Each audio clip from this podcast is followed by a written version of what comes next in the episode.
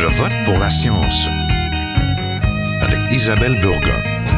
Bonjour à vous, j'espère que vous allez bien. Les mesures sanitaires vont s'alléger cette semaine pour un retour très progressif à la normale. Deux ans après le début de la pandémie de Covid-19, nous voulions nous pencher sur les relations entre la science et le politique. La démission du docteur Horacio Arruda et les critiques de la gestion de la pandémie témoignent d'un mécontentement d'une partie de la population. Des voix dénoncent la relation parfois trouble de la santé publique et du politique. Certains experts reprochent même un manque d'indépendance ou de transparence autour de certaines décisions prises pour endiguer la crise sanitaire. Le couvre-feu a ainsi été beaucoup décrié, tout comme le manque de ventilation dans les écoles. À Je vote pour la science, nous aimons explorer cette relation entre politique et science. La science a été plus présente que jamais dans la sphère politique depuis deux ans. A-t-elle été bien comprise? A-t-elle été bien suivie? Nous en parlons tout de suite. Restez là.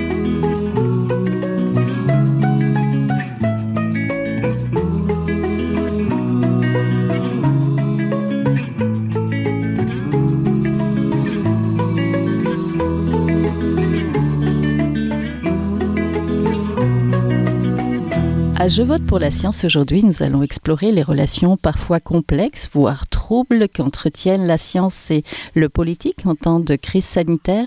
Une autre leçon de la pandémie dont on a beaucoup à apprendre sans doute. Donc pour amorcer cette réflexion, nous sommes en compagnie de Karine Colette. Elle est linguiste spécialisée en analyse de discours. Elle est professeure agrégée à la faculté des sciences humaines de l'Université de Sherbrooke. Bonjour. Bonjour.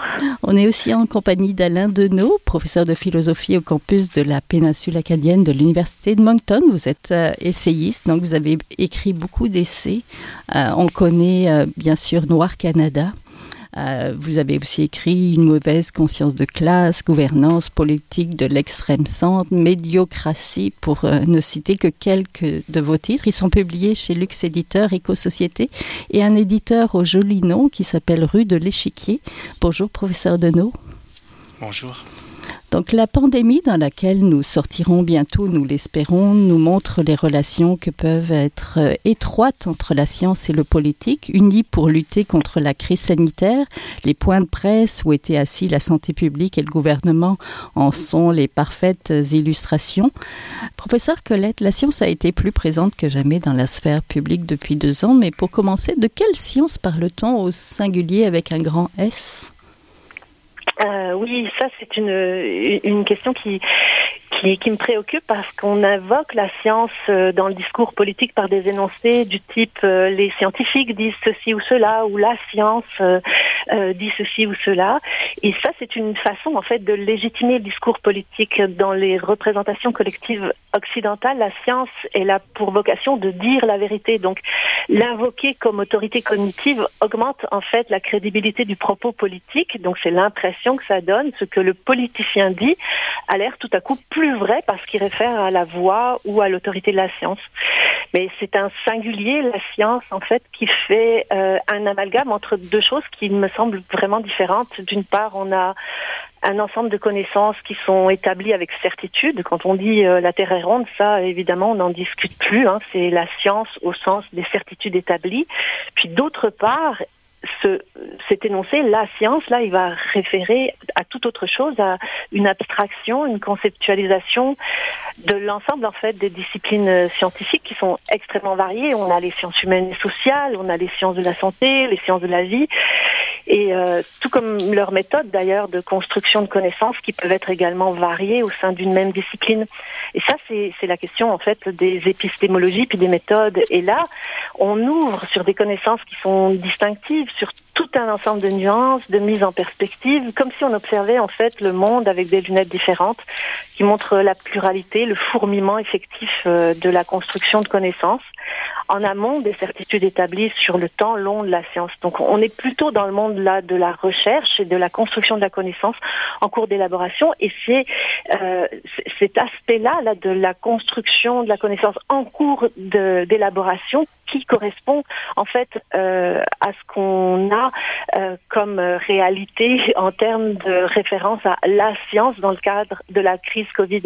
Donc on a l'impression de, de, référer à quelque chose qui serait vrai, qui serait stable, qui serait définitif, alors qu'en réalité, on, réfère à quelque chose qui est extrêmement mouvant, qui est instable, qui n'est pas encore euh, euh, validé dans le temps du point de vue des connaissances. Donc, on réfère à des connaissances qui sont euh, essentiellement en construction.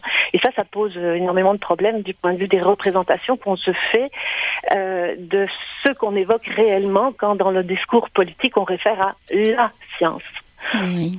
Professeur Denot, la science, que vous inspire ou vous inspirez les points de presse où la santé publique était assise à côté de, du gouvernement? Est-ce qu'il est possible d'incarner la science? Euh, je, je, souscris tout à fait à ce qu'a dit euh, Karine Colette. Euh, et pour euh, enchaîner, je dirais, euh, lorsque vous parlez des points de presse, eh ben, il y a le mot presse. Et il y a le mot point qui renvoie à, à la mise au point au fait que les États font le point. Donc les États font le point dans des points de presse devant la presse. Et donc il y a deux instances là qui se mesurent. Il y a le discours étatique qui, au fond, a ses prérogatives qui consistent à trancher, à délibérer, à euh, ensuite ordonner, à réglementer et à légiférer. Et il y a la presse qui en rend compte. Et un, un, un problème qu'on a eu par rapport à la science hein, de ces deux dernières années, c'est qu'on a eu une presse, euh, je dirais, officielle, une presse euh, de référence qui euh, a accepté de strictement servir de courroie de transmission de la parole étatique et donc de la science à laquelle l'État choisissait de se référer.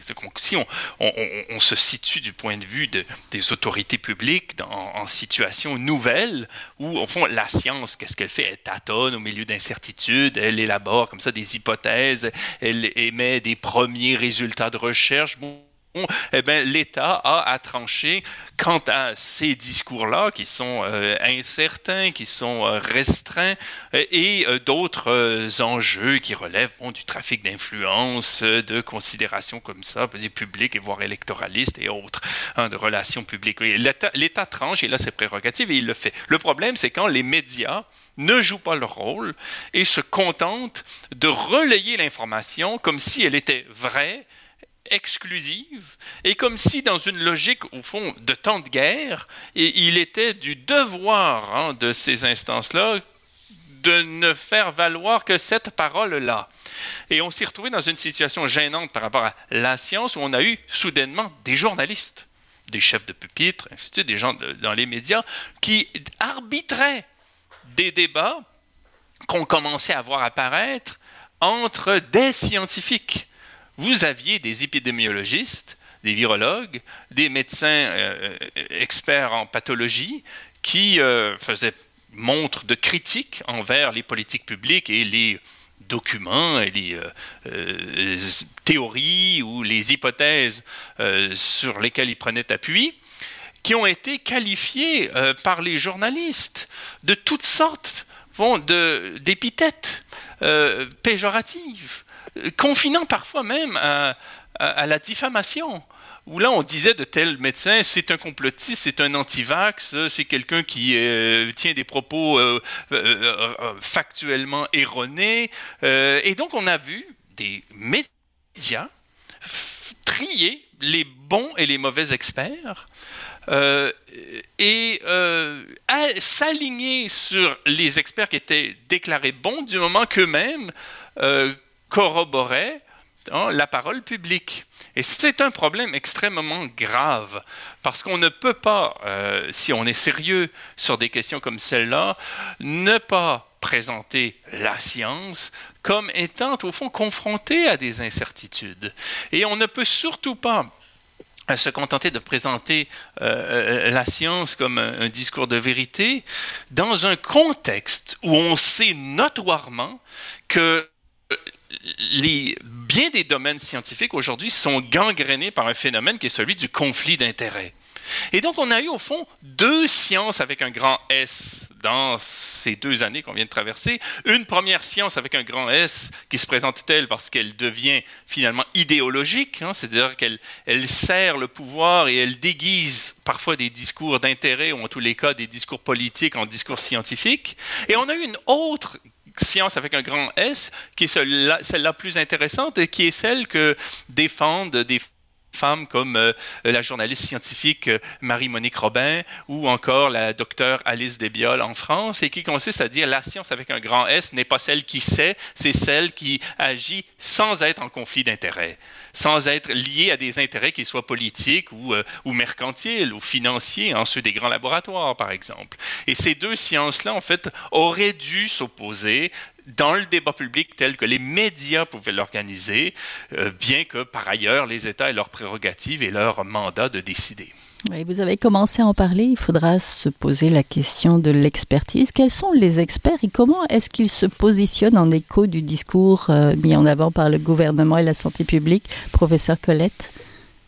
Euh, ben, Je dirais que la question des, experts, c'est à distinguer de la question des scientifiques, mais effectivement, dans le, dans le langage commun, on a euh, tendance à, à, tout mélanger. Et je voudrais quand même rappeler que l'expertise, elle a une petite histoire hein, dans le discours politique. Le recours à l'expertise, c'est vraiment euh, une des caractéristiques des discours politiques dans les démocraties occidentales actuelles. C'est une tendance qui s'est accrue depuis la Seconde Guerre mondiale sous l'influence grandissante des think tanks, des économistes américains qui ont largement contribué à augmenter en fait l'importance de l'économie de marché et la présence des chiffres en général dans le discours politique. Donc il y a un lien entre la, la, la présence, l'hégémonie du dans le discours politique et la présence, euh, le recours euh, aux experts. Et ce qu'on a vu en fait dans le cadre euh, des discours politiques liés à cette crise, c'est que du point de vue des experts appelés à être consultés et à fournir des, des indications pour la gestion de crise, eh bien, on a accordé une importance vraiment exubérante aux épidémiologistes qui, qui, qui, qui l'épidémiologie c'est vraiment une discipline du, du chiffre hein, mhm. des statistiques donc il y a quelque chose là qui est très marquant de la manière dont on a euh, comment géré la crise et dont on a alloué euh, en fait de l'importance aux, experts euh, je voudrais quand même préciser que euh, l'expertise hein, pour faire la distinction avec euh, la question de avec la question de, de, de la science, c'est que euh, ça renvoie en fait à une nébuleuse hein, qui concerne à la fois les spécialités et le statut des experts. Hein. On parle d'experts en quoi? Puis là, je, je, je, mentionne que vraiment la, la comment l'épidémiologie aura été une discipline où on a vraiment été chercher beaucoup d'expertise. Donc, quelle spécialité Les experts sont généralement des personnes qui sont choisies ou désignées par le politique en raison de leur connaissances dites éprouvées pour produire des, des évaluations de situation pardon, ou, ou des avis. Et il faut savoir aussi que la logique de l'expertise, elle entre en contradiction avec celle de la science. L'expert, il va fournir une réponse euh, qu'on espère simple à un problème complexe en se basant sur la science qui, elle, relève d'une logique du doute, du questionnement et donc de la démultiplication des questions. En fait, l'expertise, elle consiste à orienter une décision politique, elle a des finalités pratique et bien souvent en fait le discours de l'expert il va servir essentiellement à justifier le politique. Donc on peut difficilement s'attendre à euh, espérer une, une, qualité euh, de même niveau dans euh, ce qu'on dit être du discours ou de la connaissance d'expert et qui est rapporté dans le discours politique. Normalement il, il faut s'attendre à ce que ce soit orienté par le politique à ce que le politique ait choisi euh, en fait de faire intervenir tel expert ou telle catégorie de, de connaissances ou, ou, de présenter les choses de telle façon pour soutenir en fait sa propre politique plutôt que pour rendre compte de la connaissance en tant que telle.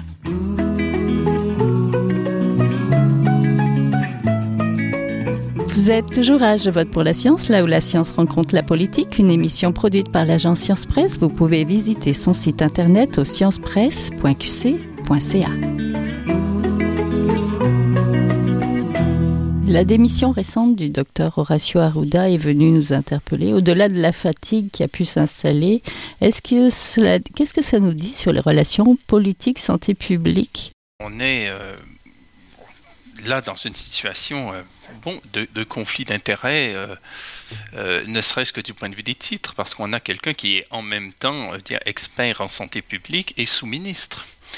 Euh, et qui est aussi reconnu comme tel par l'État, comme le disait euh, Karine Colette. Donc, c'est-à-dire qu'il y, y a d'abord un rapport spéculaire entre euh, le politique et l'expertise, c'est-à-dire que le politique a le pouvoir de reconnaître l'expertise comme expertise et qui lui demande, de, sur le mode un peu du client qui a toujours raison, quoi, de, le conseiller par rapport à des attentes.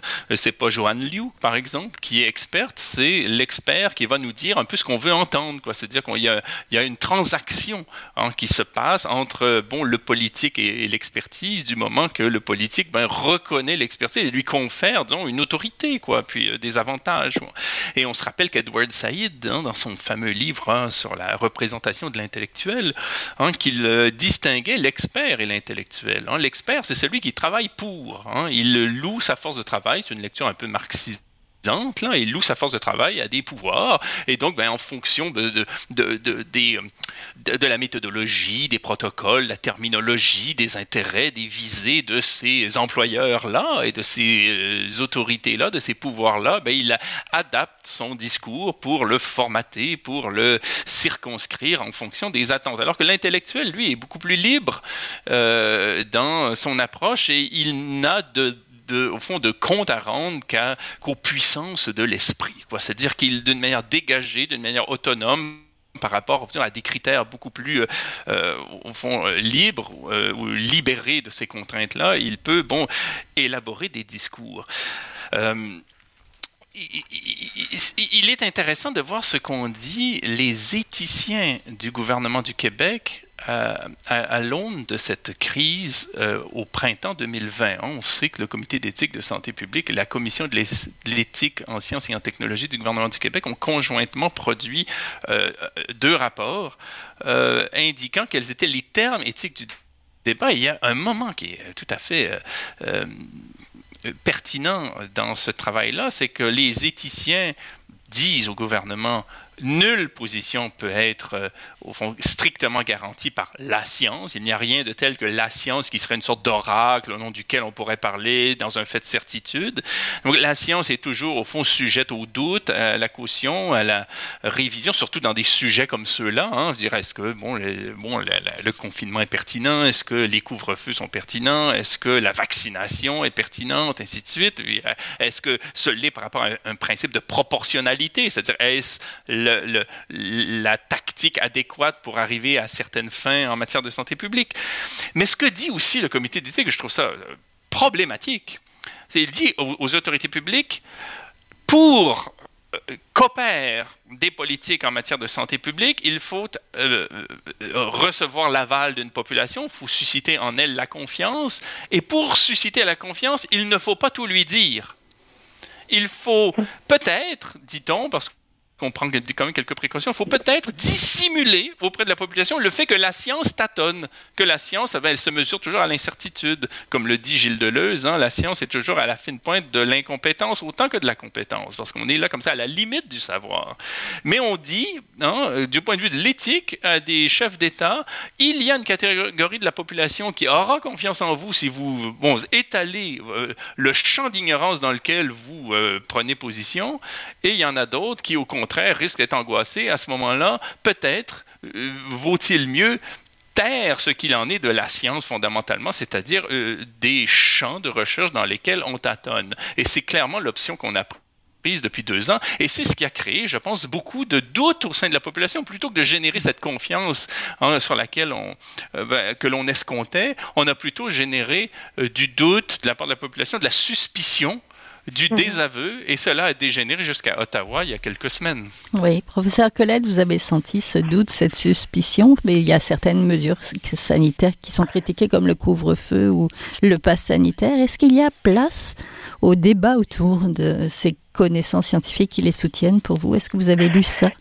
ou pas? Euh, ben, il y a des mesures euh, sanitaires qui, euh, effectivement, ne se justifient pas, pas vraiment du point de vue de la science, et on le voit tout à fait avec la question du pass sanitaire, parce que je pense que c'est l'enjeu du moment, euh, qui est finalement un outil de contrôle politico-numérique qui aucunement fait ses preuves en matière de prévention euh, sanitaire, en tout cas pas de preuves qu'on connaisse. Donc on est très loin de la science. On remet illusoirement à la technologie le, dessin de résoudre un problème écologique, politique ou social. Et encore une fois, les idées dans l'air du temps, c'est-à-dire une gestion numérique déjà en œuvre en Chine et dans d'autres pays asiatiques, le progrès entendu au sens de développement technologique et numérique, alors que les désastres écologiques de ces développements ne sont pas considérés, pas plus que les menaces de dérive autoritaire. Ben, en fait, on a, il y a des idées dans l'air du temps qui semblent faire leur chemin au travers de, cette crise sans que euh, les, enjeux comme tels soient, euh, effectivement euh, considérés. Donc le pas sanitaire, euh, c'est comme euh, les, les, tentatives qu'il y a eu d'obligation vaccinale sont des choses qui vont qui soulèvent effectivement énormément de doutes, mais parce qu'il n'y a pas de, de, lien vraiment plausible entre le pass sanitaire et puis les connaissances scientifiques. Oui, faire face à une crise de sécurité euh, publique, c'est quand même important de faire front commun, même temporairement, même si des fois la clarté des mesures sanitaires laisse à désirer. Est-ce que ça serait aussi une question de légitimité en temps de pandémie de prendre ces mesures d'exception qui peuvent paraître excessives, professeur Denot On peut comprendre que ça a été le cas euh, au printemps 2020 Mhm. lorsqu'on était euh, bon vraiment dans une sorte de vertige. Mais assez rapidement, euh, on était à même de comprendre que bien des mesures qui nous étaient imposées euh, consistaient à faire diversion par rapport aux causes profondes qu'on commençait à comprendre quant à la situation dans laquelle nous sommes. Et pour enchaîner dans le sens de ce que disait Karine Non seulement on a eu droit à un rouleau compresseur de chiffres, mais sur un mode monocritère. C'est-à-dire que les chiffres, les variables ne valent rien lorsqu'elles sont présentées toutes seules. C'est comme le déficit public. Lorsqu'on nous dit le déficit public budgétaire et de temps, mais qu'on ne nous parle jamais des actifs, on ne comprend pas de quoi il s'agit. Si je vous dis que je suis endetté de 100 000 dollars, mais que par ailleurs vous ignorez que je suis multimillionnaire, vous verrez que le problème est moindre que si j'étais assisté social. Mais on, fait disparaître toute une catégorie de données qui permettrait de mettre en perspective les chiffres qu'on euh, fait valoir d'une manière criarde et saillante. Euh, et, cette façon-là de faire de la science, de la part des médias, mais aussi de la part de, certains experts et euh, des autorités politiques, euh, relève au, final de la malhonnêteté intellectuelle. Professeur Colette, est-ce que nous sommes plus polarisés qu'avant la crise en, raison des discours pas toujours compris ou qui n'ont pas réussi à rallier tout le monde? Par exemple, les non-vaccinés qui ont été souvent raillés dans les médias et à qui on a même failli demander de contribuer avec une taxe santé heureusement retirée euh, alors, ben, comme, comme le souligne Alain Denot, euh, quand on dit que les gens se sont polarisés, mais il faut voir aussi qu'il y a eu en fait un, un, un, ouvrage qui a conduit à faire en sorte que euh, malheureusement la discussion n'est pas lieu, les débats n'est pas lieu, et quand on a affaire à des connaissances qui sont tout aussi euh, euh, questionnables, discutables, parce qu'elles impliquent, comme le disait Alain Denot, des déterminants sociaux du point de vue de la santé, parce qu'elles impliquent des, des, choses qui concernent nos modes de vie, parce que euh, nous ne sommes pas tous égaux devant euh, devant le risque de, de la maladie. Euh, et tout ça, ce sont des choses qui sont tout à fait connues, mais dont on ne tient pas compte en fait dans le discours et pas vraiment dans, non plus dans la dans la gestion de crise. Alors, si on n'est pas impliqué collectivement dans la discussion euh, qui concerne les décisions politiques à prendre au regard euh, de ce qui est possible de faire et des risques qui sont encourus, euh, je ne vois pas comment euh, on pourrait créer autre chose, malheureusement, que euh, des, des, polarisations. Euh, y a, tout a été mis en œuvre, en fait, pour que la population finisse par être divisée et, et, et, clivée. Et ça, c'est extrêmement dommageable, d'autant plus que dans les, les rapports qui concernent euh, les, les questions de, de, santé et de déterminants sociaux de la santé, on sait qu'il y a aussi un lien très important entre démocratie et santé, c'est-à-dire que la façon dont les personnes vont pouvoir s'impliquer, dont les citoyens vont pouvoir s'impliquer dans des décisions qui concernent euh, euh la, santé, eh bien, va aussi influer sur le, succès possible des campagnes et des politiques de santé publique. Alors bien sûr, quand on est tout au début, comme le disait tout à fait, euh, euh, comme le disait Alain Deneau, quand on est tout début, tout au début de la pandémie, il peut y avoir des mesures qui sont un peu plus plus strictes et, qui sont directement imposées par le gouvernement. Mais au fur et à mesure qu'on connaît ce qui influence sur la maladie, à savoir certaines comorbidités, puis l'âge, hein, c'est quand même un des éléments très importants. à partir de là, on peut commencer à songer euh, à développer des politiques euh, de santé publique beaucoup plus nuancées et qui tiennent compte de ces déterminants sociaux et qui tiennent compte aussi de la vie de la population, des désirs de la population. Il faut quand même qu'on puisse continuer à vivre dans un monde désirable à peu près. Oui, professeur Deneau, pour terminer et très rapidement, ce qu'on vit actuellement, cette polarisation, est-ce que c'est pas aussi une crise de confiance qui était peut-être déjà là des scientifiques, du gouvernement, des médias? Ah ben, qui euh, manque de confiance envers qui? Est-ce que ce sont les populations qui manquent euh, de confiance envers les, les, les, dirigeants et les experts scientifiques ou les experts scientifiques et qui n'ont pas confiance en la population? Parce que, euh, ce, que ce que révèle la tactique qui a été adoptée à peu près partout en Occident, c'est de dissimuler aux populations ce qu'il en est de la science, c'est-à-dire une recherche, qui, une série de recherches qui se produit à travers des incertitudes. Bon.